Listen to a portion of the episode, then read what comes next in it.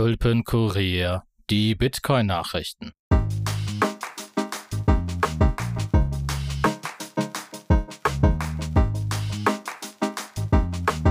Tulpen werden einfach immer einfacher. Die Themen der Woche. El Salvador kauft Bitcoin. Square sponsert Lightning UX-Entwickler. Voltage stellt Flow vor. Blockstream sponsert Minimint. Mastercard erlaubt Bitcoin-Zahlungen. Der erste Bitcoin-ETF startet. Australische Bank integriert Bitcoin aus unserem Netzwerk und interessante Links. El Salvador kauft Bitcoin. Nachdem das mittelamerikanische Land Bitcoin zum offiziellen Zahlungsmittel erklärt hat, erhöht die Regierung die von ihnen gehaltenen Menge an Bitcoins. Am 28. Oktober tweetete Präsident Nayib Bukele, dass das Land den DIP gekauft und somit weitere 420 Bitcoin für ungefähr 25 Millionen Dollar gekauft habe Insgesamt befinden sich nun 1120 BTC im Wert von rund 70 Millionen Dollar im Besitz von El Salvador. Der Kaufpreis der Coins ist nicht bekannt, dürfte sich aber deutlich unter dem aktuellen Kursniveau bewegen.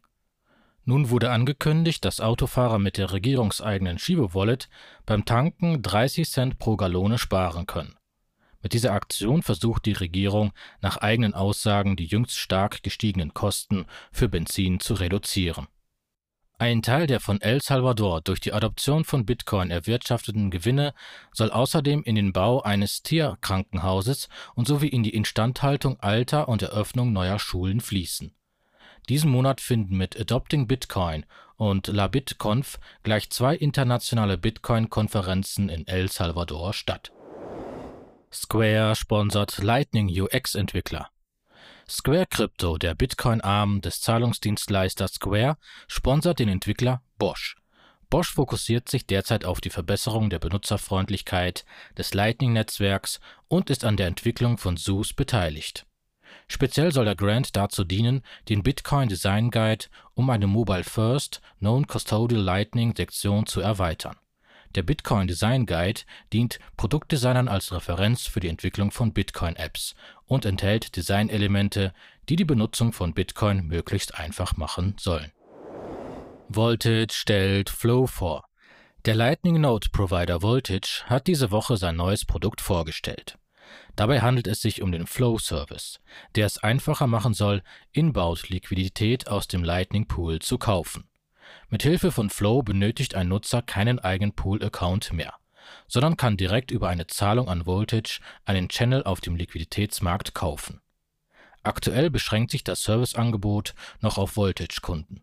In Zukunft soll das Ganze jedoch per API und Dashboard auch weiteren Kunden zur Verfügung stehen.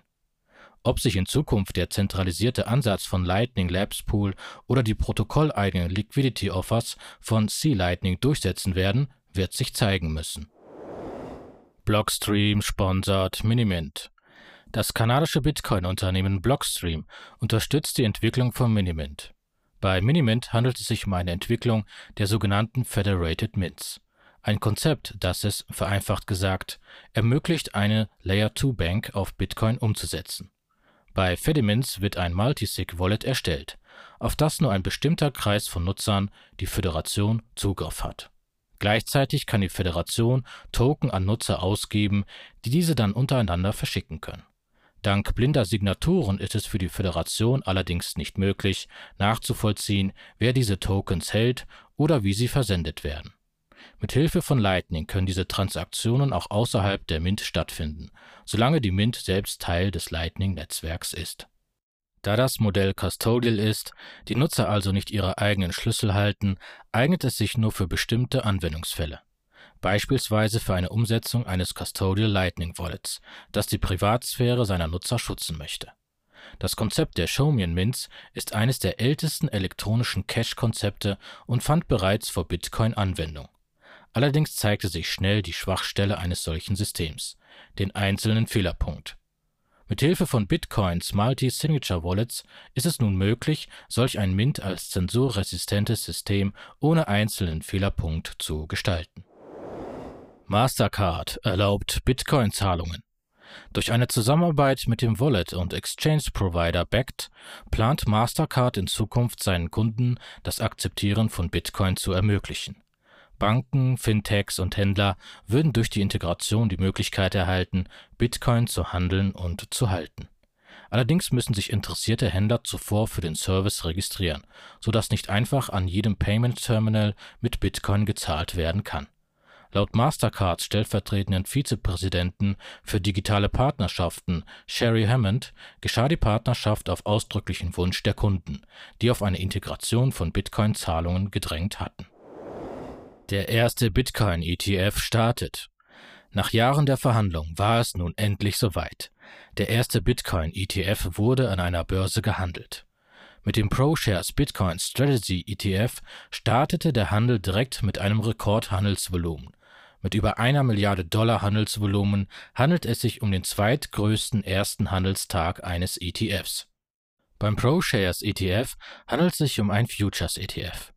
Das bedeutet, dass der Fonds anders als ein Spot-ETF selbst keine Bitcoin hält, sondern Preisexposure über Future-Kontrakte erreicht. Grund dafür seien Bedenken der SEC, da Bitcoin auch auf nicht von der CFTC regulierten Börsen gehandelt werden würde mit weiteren ETFs von Van Eyck und Valkyrie gibt es nun mehrere Möglichkeiten, an der Börse in Bitcoin-ETFs zu investieren. Australische Bank integriert Bitcoin. Die australische Commonwealth Bank plant einem Bericht zufolge ihren Kunden ab nächsten Jahr Bitcoin Services anzubieten. Damit werde die CBA die erste australische Bank mit Bitcoin-Integration. Zusammen mit Gemini und Chainalysis soll die Integration in die App der Bank umgesetzt werden. Die Commonwealth Bank hat derzeit rund 6,5 Millionen Kunden. Im Bericht wird nur der Handel mit Bitcoin angekündigt, nicht aber eine Ein- bzw. Auszahlungsfunktion. In diesem Fall wäre es interessant zu wissen, wieso ausgerechnet mit Chainalysis zusammengearbeitet wird, die sich auf die On-Chain-Überwachung von Zahlungen spezialisieren. Aus unserem Netzwerk. Folgendes können wir euch empfehlen. 21 Lesestunde Nummer 19. Bitcoin wird Weltreservewährung. 21 News Nummer 105. Iris Scanner Dystopie mit der ganzen 21 Crew. Der Weg Nummer 28. Bitcoin ist der Gegenpol mit Fab, Daniel und Jesse. Und das 21 Video auf YouTube. Bitcoin Umfrage Kempten Teil 1. Und das war die 30. Ausgabe vom Tulpenkurier.